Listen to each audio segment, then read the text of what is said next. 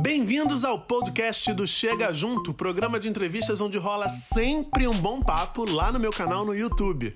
A partir de agora você vai acompanhar a íntegra de uma dessas conversas bem especiais. Bom, como você sabe, durante o mês de setembro, o Chega Junto abraçou a campanha do Setembro Amarelo e a gente está falando de saúde mental, de prevenção do suicídio em todas as entrevistas aqui no canal nesse mês. Nessa semana, a minha convidada é criadora de um projeto que tem o objetivo de democratizar exatamente o acesso à terapia, à saúde mental, o projeto Terapia para Todos. Quem chega junto é a psicóloga Flávia Pitela. Flávia, prazer te receber aqui. Muito obrigada pelo convite. Flávia, para começar, sim, a gente tem a sensação de que a cada dia, a cada semana, a gente é confrontado com dados que dão conta do aumento dos níveis de depressão uhum. e ansiedade no mundo todo, né? um fenômeno uhum. mundial. Atualmente, segundo a OMS, cerca de 322 milhões de pessoas vivem aí com essas, convivendo com, essas, com essa situação. Tá difícil manter a saúde mental no mundo que a gente vive, nessa época que a gente está vivendo?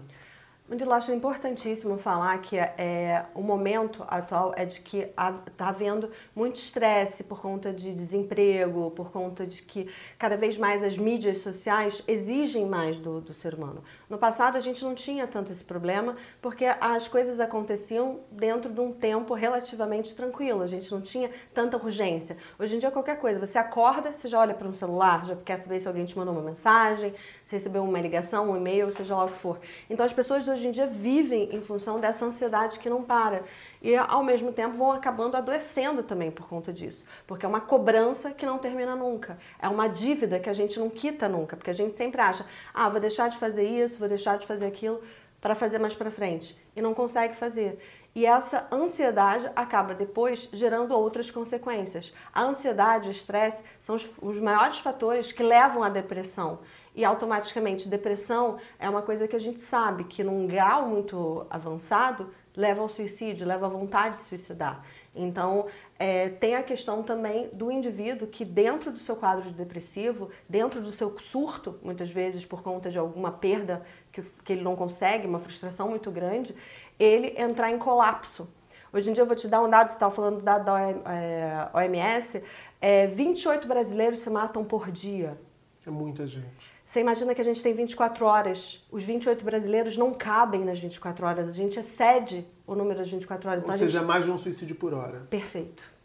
É assustador. Tem outra pesquisa, né? Porque a gente foi estudar para poder preparar essa série de programas aqui, e foi um estudo divulgado no ano passado também pela OMS, que revelou que o brasileiro é o povo mais deprimido e ansioso da América Latina, gente. 5,8% da população do nosso país está afetada. Apesar disso, Flávia, muita gente ainda confunde, não sabe diferenciar o que, que é uma ansiedade saudável, aceitável, de algo que de fato se mostra disfuncional ou preocupante. Tem níveis, a gente pode fazer essa diferenciação. Como é que a gente aprende a se acostumar com essa ansiedade de chegar sexta-feira para encontrar, sei lá, o namorado, a namorada, de curtir um final de semana, uma balada gostosa, de algo que realmente está te fazendo adoecer? É, eu acho que assim, tem que haver um bom senso. É claro, você tem que ter uma noção que não é porque você está ansioso para encontrar um colega, para ir para uma festa, para receber a notícia de um trabalho, se você passou ou não na, na, na entrevista. entrevista. É, se a empresa vai ou não vai fechar no momento que a gente está, né? Tantas empresas fechando que essa ansiedade tem que ser saudável no momento em que você sabe que aquilo não pode, a sua vida não deve depender daquele, daquele encontro, daquela situação, daquela resposta. A sua, vida, a sua vida deve ter outras coisas onde você se pauta e que você vai ter. Não, se eu não conseguir isso, eu tenho um plano B, eu tenho um plano C e assim por diante. Quando essa ansiedade passa do controle e começa a ter é, sintomatologias no corpo, você começa a gerar problemas e situações onde você começa a adoecer, o corpo começa a adoecer. Dá sinais? O corpo dá sinal? Do corpo dá sinais. Que tipo de sinal? Por exemplo, dentro da ansiedade você tem desde a inquietação, a palpitação, né, a taquicardia, até mão, a mão suada, é, pés suados, a insônia, a pessoa que sente sonolência durante o dia, mas quando não chega dorme. de noite não dorme. Aquela pessoa que fica com o pé assim, que diz assim, Perfeito, é a famosa inquietação. Gente, eu já vi entrevistador fazendo isso, tá conversando com a pessoa e tá com o pé assim. Eu falei, meu Deus. Você imagina que uma pessoa que está fazendo isso, eu acho muito importante dizer, ela não está prestando atenção no que o outro está falando, Nada. porque ela está pensando em qualquer outra coisa, no que ela tem para fazer depois, seja coisas simples, como, ah, eu tenho que comprar pão, leite... A lista do mercado. Ou alguma coisa séria, do tipo, eu tenho que buscar meu filho no colégio, eu não posso atrasar, eu tenho que entregar o relatório para o meu chefe, eu tenho isso. Então ela não está te ouvindo. Ela pode estar te escutando, mas ela não está te ouvindo. Sim, sim. Então, assim, é muito complicado às vezes isso. E as pessoas tendem a não ter noção do quanto isso é perigoso, do quanto isso pode causar problemas no corpo. Como eu estava falando, a ansiedade, ela mais do que qualquer outra coisa, ela mostra o que vem. Ela, ela dá sinais de que ela está aparecendo.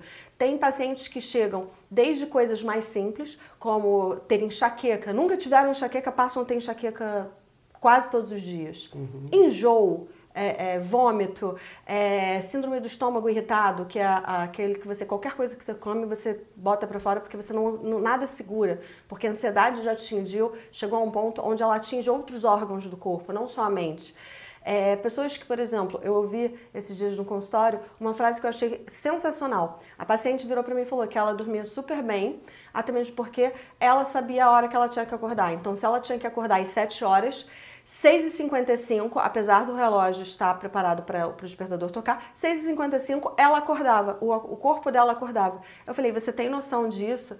É, que isso que você está me falando, de fato, não é uma coisa boa. Você não dorme Muita tranquila. Muita gente acha que é uma coisa boa. Perfeito. Já ouvi muito isso. Ah, sou um reloginho, assim, antes do relógio, não preciso nem de despertador. Isso é horrível. O corpo não relaxa. Se o corpo não relaxa, ele não descansa. Por que, que a gente diz que o sono é revitalizante, Reparador. o sono recupera, o sono, exatamente, não só para a pele, para a beleza, para a estética, mas para a mente, gente. É importante entender que o sono é importante para que a gente tenha uma saúde mental, uma saúde psíquica tranquila, uma saúde psíquica forte, que vai aguentar as frustrações, vai aguentar as felicidades, vai aguentar todas as coisas que vão acontecer no nosso dia. Se a gente não tem esse descanso, a gente não consegue. Então, assim, você, é como se você tivesse ficado ligado na tomada a noite inteira. Ou então, uma pessoa que dorme com televisão ligada com aquela luz na cara. O corpo não entende aquilo como estou em momento de descanso, tipo, mode. Isso eu aprendi muito recentemente, e é, e é verdade, faz toda a diferença. Sim, total. Quarto bem escurinho, tudo isso é fundamental. Sim. Inclusive, fica aqui o meu protesto. A pessoa que inventou esse aparelho de TV a cabo, aquele decodificador com aquela Sim. luz infernal, hoje em dia clareia o quarto inteiro. Eu Sim. saio tampando tudo, assim, enfim. É eu tenho a técnica de pegar a fita isolante, cortar o pedacinho e saio todos, os, tudo. todos os, os botõezinhos que ficam acesos. Luz vermelha, luz azul, porque é todas as cores, né? É, Não tem uma. Tem verde, tem azul, Sim. Enfim, tem para todo mundo. Mas enfim, ficou alerta. Agora, Flávia, outra coisa que é importante quando a gente fala de saúde mental, uhum. ou a gente fala de tabu, né? Sim. As pessoas que preferem não falar desse assunto como se isso não existisse. Ou a gente fala de um, de um tipo de discurso que, que olha para isso como algo curioso, como algo uh, engraçado. E a gente uhum. fala de ansiedade, a gente fala também de coisas muito próximas ali, a síndrome do pânico, a gente fala de toque. Toque, que é o transtorno obsessivo compulsivo, no Brasil já virou comédia no cinema. Perfeito. E as pessoas acham que é algo divertido. Ah, aquela mania do Roberto Carlos de não usar marrom, Perfeito. de não falar inferno. Mas toque pode ser algo muito sério, né? É, e pode ser doença. indicativo, inclusive, de outras, de outras complicações que a pessoa está enfrentando. Acho que é Sim. importante a gente também falar disso. Né? É, é importantíssimo. Acho sensacional você trazer esses quadros, porque é, dentro da ansiedade, dentro do transtorno de ansiedade, a gente tem várias vários tipos de ansiedade. A gente tem a fobia social, que é quando a pessoa começa a se isolar e começa a ter ansiedade por algo que nem aconteceu ainda. Eventos que estão para acontecer e ela começa a criar hipóteses catastróficas para exatamente começar a se blindar. Então não vai querer ir na festa, não vai querer isso, porque pode acontecer.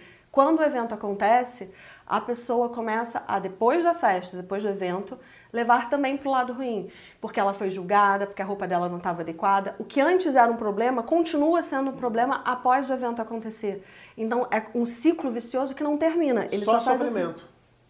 Então, essa é um tipo de ansiedade.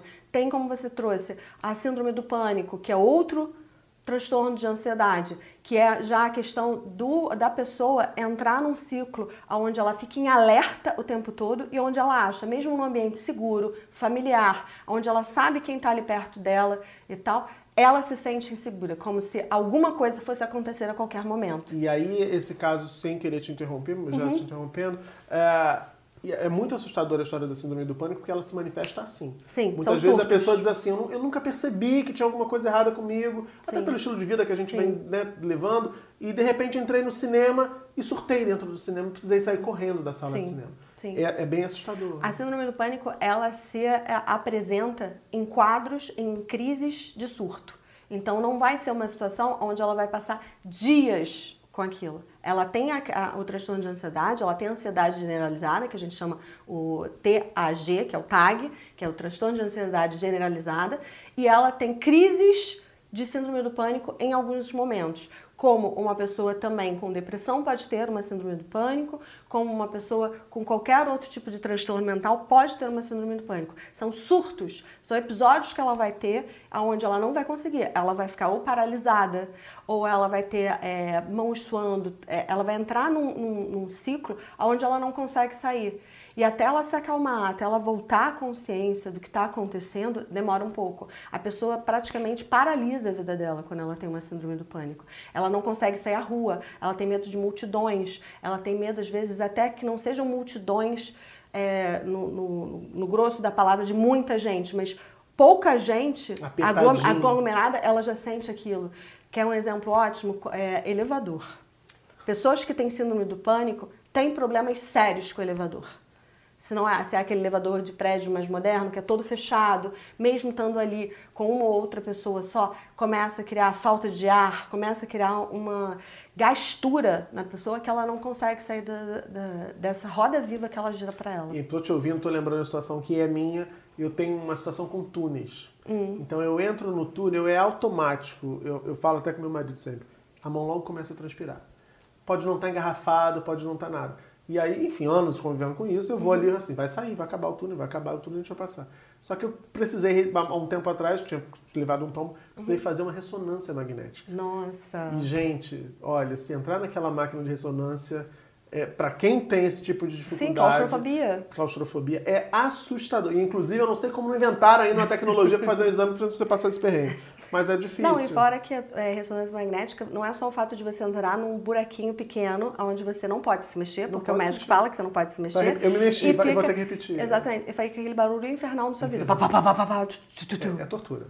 É tortura. Exatamente. Agora, a gente falou de ansiedade, falou de eh, síndrome do pânico, falou de, de, de, de desses assuntos, desse tema todo, faltou falar de toque. Uhum. Porque toque sempre as pessoas veem como piada. Perfeito. Aqui a gente brinca aqui no canal, nas lives e tal que a gente sofre um pouco com a toque por conta dos quadrinhos. quadrinhos. Né? Quando a gente nota que tem um torto, eu particularmente, Thiago está aqui também está rindo, que ele também partilha desse problema. Quando a gente vê que tem um torto, a gente fica sofrendo na edição, sempre a gente vê Sim. só depois. É toque, é algo leve, é, a gente brinca assim, ou, ou quando a gente percebe, na verdade, uhum. a pergunta é essa, que não é uma coisinha tão superficial, não é uma bobagem. Quando o toque de fato passa a merecer um alerta. Então, é, o transtorno de ansiedade ligado ao que é o transtorno compulsivo, é, obsessivo compulsivo, que é o TOC, por isso o TOC, transtorno obsessivo compulsivo, é, ele se torna doença, ele vira patologia quando a qualquer mania, qualquer ritual que você tenha, passe a virar alguma coisa impeditiva na sua vida. O que, que eu quero dizer com isso?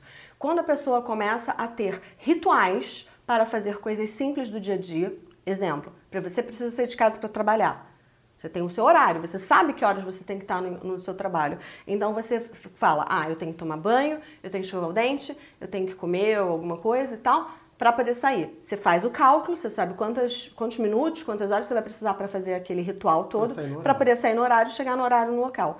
No momento que a pessoa tem o toque, o que, que acontece? Ela tem que escovar o dente 10 vezes na frente, 5 vezes atrás, 7 vezes do outro lado, etc e tal. Ela veste a roupa primeiro pelo lado direito, depois pelo lado esquerdo, isso aqui.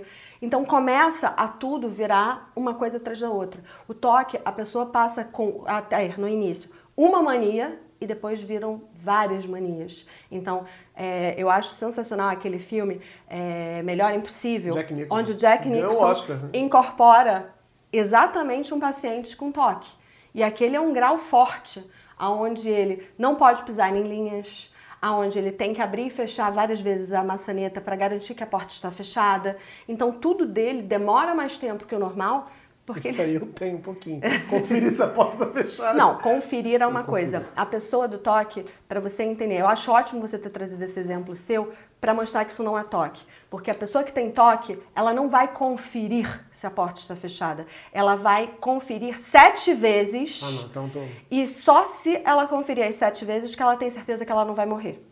Porque ela acredita, existe uma crença dentro do, do paciente que tem toque, que se ele não fizer as sete vezes, algo vai acontecer e ele vai morrer. É uma ameaça iminente. É uma ameaça iminente o tempo inteiro. Quem tem transtorno de ansiedade, qualquer que seja, seja toque, seja síndrome do pânico, seja é, o TAG, a, o transtorno da ansiedade generalizada, seja é, fobia social, ele sempre acha que aquilo vai trazer para ele um perigo eminente. Então, que se ele não fizer, se ele fizer, se ele não, se, não tiver num ambiente seguro, algo muito ruim vai acontecer. Então, aquilo é outro tipo de transtorno de ansiedade que é, hoje em dia está muito mais comum do que jamais foi no Brasil, principalmente nas grandes cidades onde as, as enchentes estão cada vez maiores e fazendo cada vez maiores estragos. É o estresse pós-traumático que, que acontece? Tem, inclusive, eu atendi uma paciente há poucos dias no consultório, onde estava com um perigo de chuva, aí veio o alerta da Defesa Civil. Aconselho todos a terem isso, porque hoje em dia não dá para brincar com a chuva no Rio de Janeiro. É verdade. É, veio o alerta civil e ela mandou para mim cinco horas antes da consulta dela. Eu não vou poder ir na consulta hoje. Aí eu virei e perguntei, mas o que houve? Aí ela virou e falou assim, não, porque talvez chova, então eu não vou sair de casa. Eu falei assim, mas você mora em zona de risco? Eu sabia quem era a paciente, sabia que ela não morava numa zona de risco. Ah, não, mas pode acontecer alguma coisa no caminho, não sei o que, não sei o que. Eu falei, olha, fica à vontade, decida o que for melhor para você e tal, mas eu estaria aqui te esperando se você quiser. Duas horas antes da sessão dela, ela mandou, estou indo. E aí chegou e a gente está trabalhando hoje em dia isso, porque foi uma coisa, um surto que ela teve de ansiedade, desse transtorno pós-traumático, que ele se manifesta não por você ter vivenciado o trauma. Pela possibilidade do trauma. Você assistir alguma coisa, assistir um acidente, eu tenho uma outra paciente, só para poder ilustrar bastante isso, que ela sempre viajou de avião, nunca teve problema. De um mês para cá, ela anda tendo pesadelo quase todos os dias que o avião vai cair. E ela tem uma viagem marcada para outubro para fora do país. E ela falou: Eu acho que isso é uma premonição que o avião. Então, assim, começa a se gerar uma crise de algo que nem aconteceu e que ela nunca passou, porque eu cheguei a perguntar para ela: você já passou por alguma situação que você tenha algum resquício de memória que isso possa acontecer, que isso é uma coisa tão ruim assim? E ela virou para mim e falou assim: não, mas é os sonhos, é tudo, eu acho que vai acontecer e tal. Aí ela já trouxe vários sonhos para terapia, onde ela relatava que a turbina do avião estava pegando fogo, coisas onde ela não é que ela fantasia mas que o psíquico dela, o inconsciente dela, traz à tona por conta desse trauma que ela vê o outro, o outro sofrer. Ela provavelmente viu alguma coisa, assistiu algum filme, ou viu alguma coisa. Notícia, talvez. Perfeito, por isso da chuva, que eu dei o exemplo da chuva. Hoje em dia, pessoas que moram em residências, em locais tranquilos, ficam com medo de sair à rua, de estar é, é, tá no meio da chuva, não é nem por uma questão só de, ah, na rua vai é, ter enchente, o carro vai me levar, qualquer coisa do. Não, é porque já fica com aquilo por causa das notícias. Porque quando vem a chuva, é uma bateria de notícias é, é, sensacionalistas sobre o assunto, que a pessoa fica assim, gente, se o cara lá do morro é, teve o, o, deslizamento, eu também vou ter, por mais que eu more num lugar que não tem nem morro. É, o que você está dizendo, engraçado, porque a gente está fechando essa primeira parte, mas tem a ver com a forma como você abriu, né? Porque Sim. a gente falou de, de, informação, da quantidade de, de informação que a gente tem o tempo inteiro, e me parece, conversando contigo, que a gente está vivendo, enquanto sociedade, uma, um momento de dificuldade de digerir essa informação toda. Perfeito. Então isso vai contaminando a gente, ou Sim. seja, e isso se demonstra por ansiedade, Sim. ou por toque, ou por tudo isso que a gente está discutindo, síndrome do pânico e tudo isso até agora, como você disse, o transtorno pós-traumático. Como tudo isso, né, Flávia? Está tá relacionado, se é que está, à depressão. Sim. Tem relação ou não? Tem, tem relação. É, a pessoa, quando ela entra num quadro de ansiedade, ela tem muita propensão, não, não dá para se dizer que 100%, não dá uma porcentagem em cima disso, mas pessoas que têm é, transtornos de ansiedade, qualquer que seja, dos que a gente comentou é, na outra sessão e tal, eles vêm com muita força para que isso se torne uma depressão, porque a pessoa começa a se cansar o que, que é o maior problema da depressão? E que as pessoas muitas vezes confundem com tristeza, confundem com um luto mal resolvido e que não é. É importante dizer que depressão é uma doença, não é um momento porque você perdeu o seu emprego. É claro que você vai ficar triste, é claro que você vai ficar frustrado, é claro que você vai sofrer, vai ficar, sabe, se sentindo ah, inútil e tal. Muitas vezes eu acho importante até dizer que a pessoa perde o emprego que ela nem queria, só que só porque perdeu vai ficar mal. Ela já estava eh, cogitando, inclusive, sair do emprego, mas porque perdeu, porque não tem mais aquela possibilidade, ela fica muito mal. Gente, é, é, é natural do, do, do, ser humano ficar, na hora do, fechamento de um ciclo, ele ficar mal com aquilo. Porque... E fechamento de ciclo, é bacana também a gente dizer isso, está relacionado a várias coisas. Pode ser o fim Tudo. de um relacionamento, Tudo. pode ser a perda de um parente querido, pode ser a perda de um emprego, como você diz. O término de, de, de, de um período numa escola, quando você muda, Perfeito. né? Quando você entra numa escola e você olha assim, esse pessoal é chato, não me diz nada. Perfeito. Né? Tudo isso é fechamento final, de ciclo. Final de faculdade, você é, transitar. Nossa vida são fechamentos de ciclo. É você sair da infância, entrar na pré-adolescência, sair da pré-adolescência, entrar na adolescência. Adolescência, você vira um jovem adulto. A jovem adulto para adulto, adulto para terceira idade. Aposentadoria. Perfeito. Tudo, tudo. A gente vive ciclos todos os dias. É, quando a pessoa, quando o indivíduo começa a entender que tudo são escolhas e que ao efetuar escolhas ele está fechando um ciclo porque aquela, aquela escolha não volta mais e se voltar ela volta com uma outra forma, com outro nível, de uma outra maneira e que ela vai se encaixar de uma outra forma na nossa vida. Por exemplo, muitas pessoas sofrem porque vêm assim: ah, porque eu fiz a escolha errada. Não, não fez. Você fez a escolha certa para aquele momento da sua vida. A escolha errada é a única escolha de achar que você não fez uma escolha, é ficar isento porque aí você não optou nem por A nem por B. Você optou por não fazer uma escolha. Isso talvez seja uma escolha errada, porque você nem tentou fazer uma escolha. Quando a gente opta por qualquer coisa que seja, normalmente a gente opta por aquilo que faz mais sentido na nossa vida naquele momento. Naquele momento, para a pessoa que a gente é naquele momento, que a gente também muda. Perfeito. Né? A gente fecha ciclos para mudanças. Então, ninguém é a mesma pessoa a vida inteira. A gente vai fechando ciclos. Por exemplo, a depressão, a gente estava falando disso. É, acho importante dizer que a depressão é um ciclo que não se fecha. Existem ciclos que não se fecham, existem lutos que não se fecham. Um exemplo ótimo para mostrar de um ciclo que não se fecha é a, a, a mãe que perde um filho. Tem gente que condena, tem gente que diz muita coisa sobre isso. Não tem como, não faz parte do natural do ser humano ver uma mãe perder o filho. E ela não é natural dela, porque a, imagem da mãe quando gera um filho é que ela vai vê-lo crescer, vai vê-lo amadurecer, vai vê-lo ter uma vida, construir uma, uma, família, seguir com sua vida adiante, e ela vai seguir com a vida dela para outro lado. Então, assim, as coisas vão acontecer dessa forma. Ela meio que já sabe. Por ela ser mais velha, ela sabe que ela vai falecer antes do filho.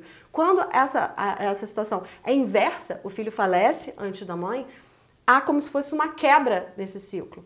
Então esse ciclo não consegue se fechar por completo. A pessoa pode saber conviver com a perda de uma forma melhor. Tem pessoas que conseguem conviver de uma forma melhor, tem outras que não. E nem por isso são pessoas que têm algum problema, que têm alguma questão, que vão entrar em depressão por causa disso. Tem pessoas que nem têm esse tipo de problema e entram em depressão. Então, assim, a, o fechamento do ciclo é importante para que a pessoa consiga conviver melhor com aquilo que terminou.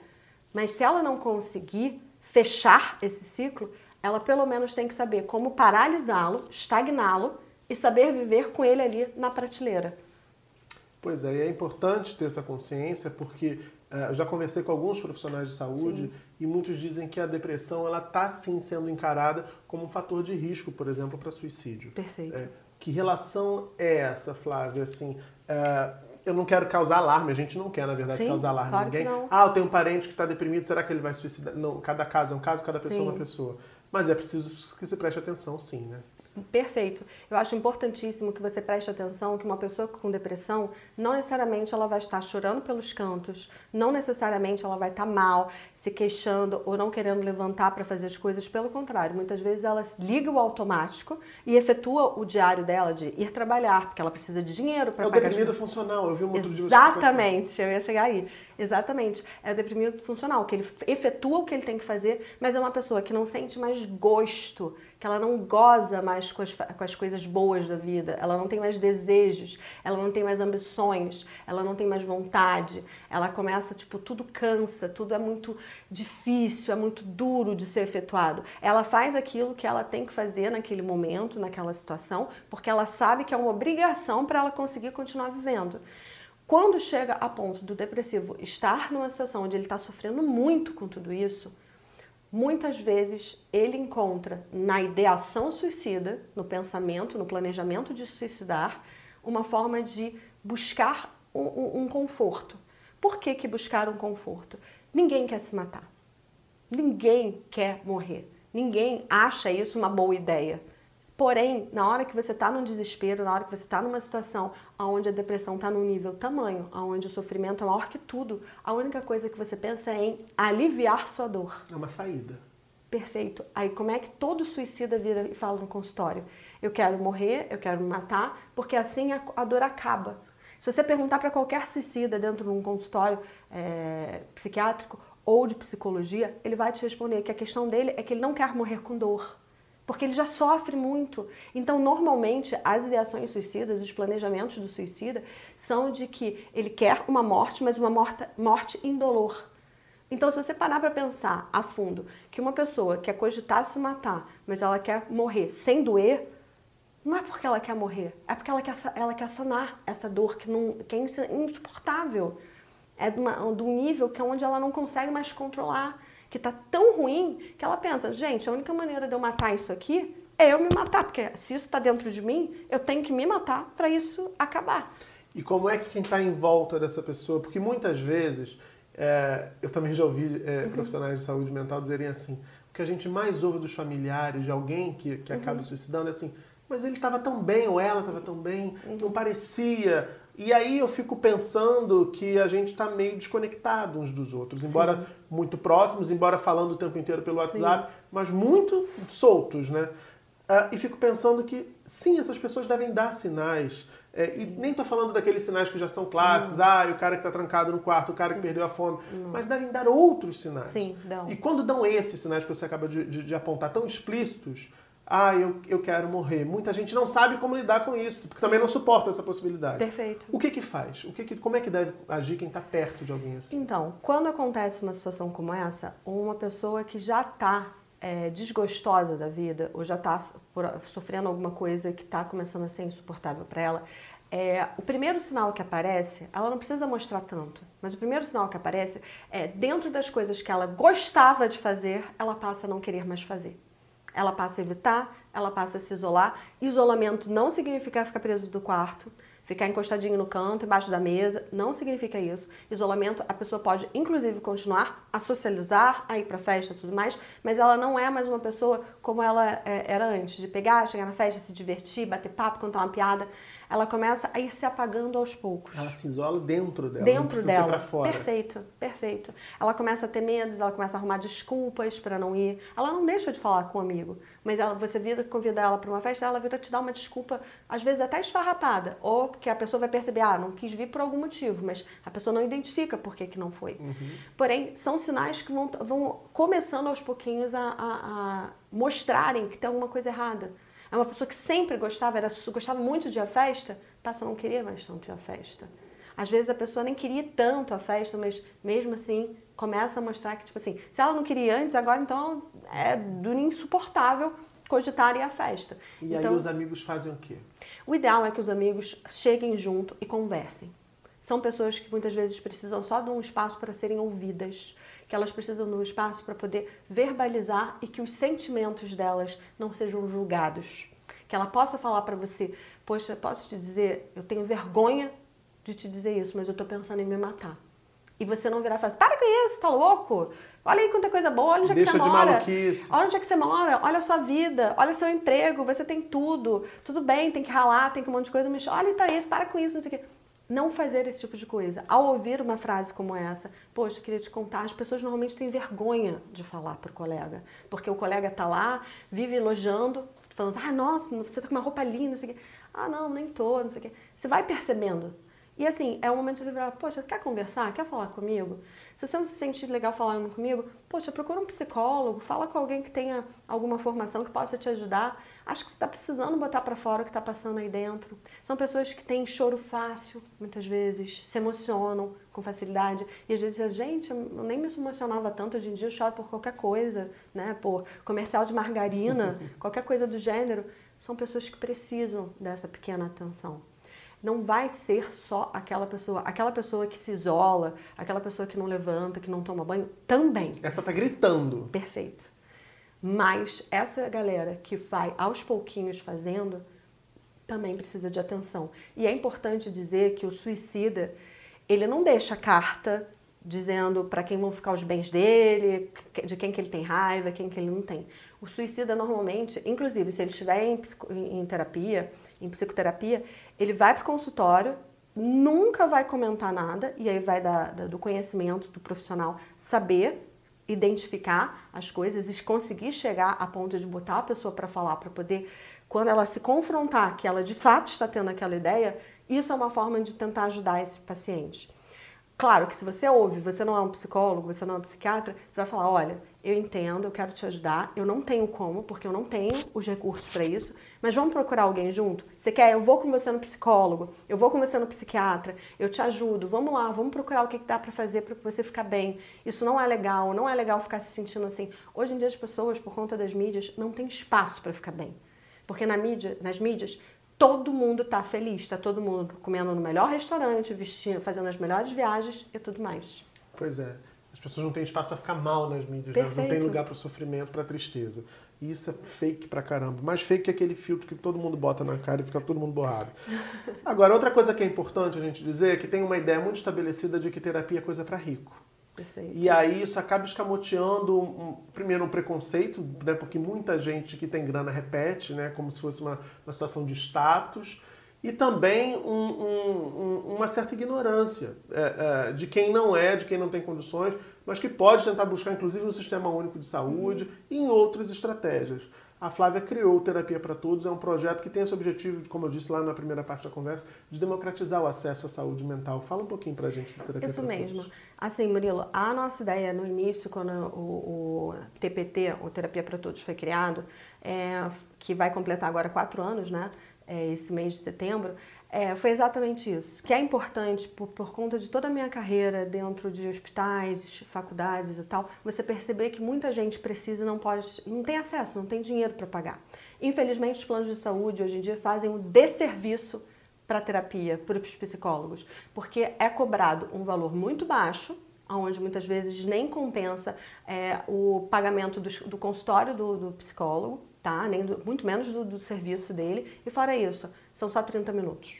Quando não são 30 minutos, são no máximo 40, não chega nem aos 45 que é pré-estabelecido pelo Conselho Federal de Psicologia. Então, assim, é, é uma coisa que o cara chegou, sentou na sua frente, dá boa noite, fala duas palavras e aí você vira assim, então, querida, a gente se vê semana que vem? Não precisa né? nem ser lacaniano. Não, não precisa nem fazer corte lacaniano.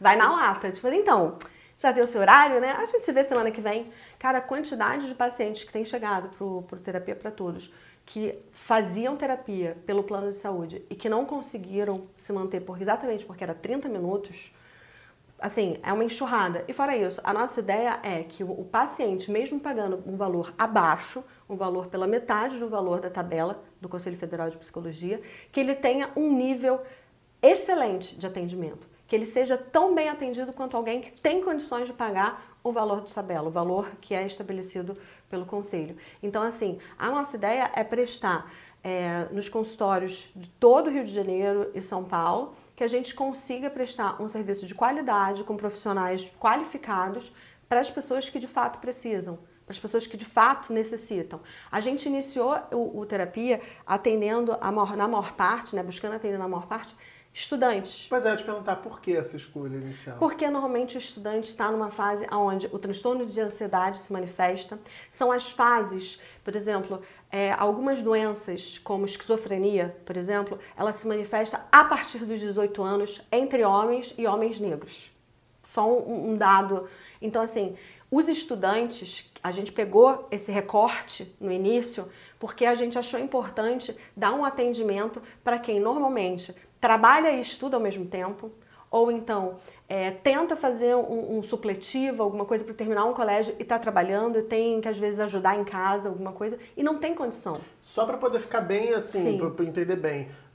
Você falou da esquizofrenia entre homens e homens negros. É mais prevalente entre os homens negros. Sim. Homem branco também pode ter. Não, mulher é pode ter, qualquer, qualquer pessoa, qualquer Eu indivíduo pode ter. recorte. Tem um recorte. Isso aí é a questão que a, que a gente estuda, né? Claro. Na, é, em psicopatologia, na época de faculdade, depois vai estudar, tem em todos os guias é, DSM-5, CID-10, que são os manuais de medicina e de psicologia ligada à psiquiatria.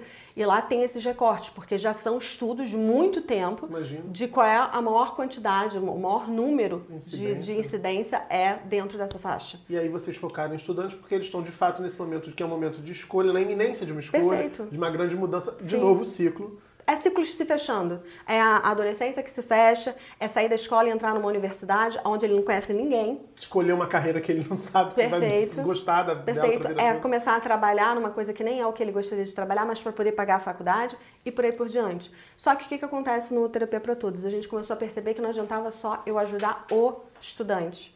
Porque se a família dele era uma família tóxica, disfuncional, eu resolvia o problema aqui, mas aí ele voltava para casa disfuncionava tudo de novo. Ele voltava para o consultório na semana seguinte completamente ao avesso de novo. Então a gente teve a necessidade de abrir para todo qualquer é, cidadão que tem interesse e que precise, porque aí nisso a gente consegue atender a família como um todo. Vários pacientes da, do, do, terapia são atendidos e logo em seguida falam assim: ah, eu escrevi minha mãe, eu escrevi meu pai, eles só têm que ter a noção que eles não podem ser atendidos pelo mesmo psicólogo claro. dos seus filhos, do parente, do, do, do cunhado, da, da mulher e tal. Eles vão ser atendidos por um outro psicólogo. Mas, fora isso, são muito bem-vindos e eu acho muito importante, porque quando um começa a fazer terapia, pulveriza dentro da família. E aquilo resolve de, de uma forma, porque todo mundo se tratando, todo mundo se cuidando, é como se a gente eliminasse o mal pela raiz. Porque está todo mundo resolvendo os seus problemas e quando estão em conjunto, vão ter problemas em conjunto também. Mas a raiz está sendo tratada, então é mais fácil florescer com a, com a raiz forte, o caule crescer e ser mais forte. Flávia, quem ficou interessado, uhum. Quiser buscar atendimento, vocês estão aqui no Rio de Janeiro, em Sim. cidades do estado do Rio de Janeiro também no interior. Perfeito. São Paulo, São Paulo também. e cidades do interior de São Paulo também. Como é que acha vocês? Como é que pode se inscrever? Basta entrar no nosso site, que é www terapia para TDS, que é todos na versão digital, .com. Então é terapia para todos.com. Lá a pessoa vai ter todas as informações sobre valores, sobre como se inscrever. A inscrição é pelo site. Ela se inscrevendo no site chega pra gente e o, o, é encaminhada para algum psicólogo entrar em contato com ela. Querida, muito obrigado. Obrigada. Parabéns pelo trabalho. Obrigada pela oportunidade. Vida longa ao Terapia para Todos. Para nós. Vale dizer sempre que se você não está numa região que pode ser atendido, por exemplo, pelo Terapia para Todos, se você está sofrendo, está sofrendo muito, está achando insuportável essa dor aí dentro do seu peito, você pode buscar ajuda por meio do Disque 188. É o CVV, o Centro de Valorização da Vida. A gente abriu essa série aqui do Setembro Amarelo exatamente com uma voluntária do CVV. Lá você vai ter alguém que vai te escutar sem julgamentos, sem dar lição de moral, para poder te fazer falar, para você poder se ouvir, para desabafar e aliviar essa dor está te incomodando tanto. Busca ajuda, você não precisa passar por isso sozinho não, tá certo? Você acaba de ouvir mais um episódio do podcast Chega Junto, com a versão em áudio dos papos que rolam lá no meu programa de entrevistas no YouTube. Inscreva-se no canal para também assistir as entrevistas em vídeo. youtube.com barra Murilo Ribeiro. Beijão e até semana que vem.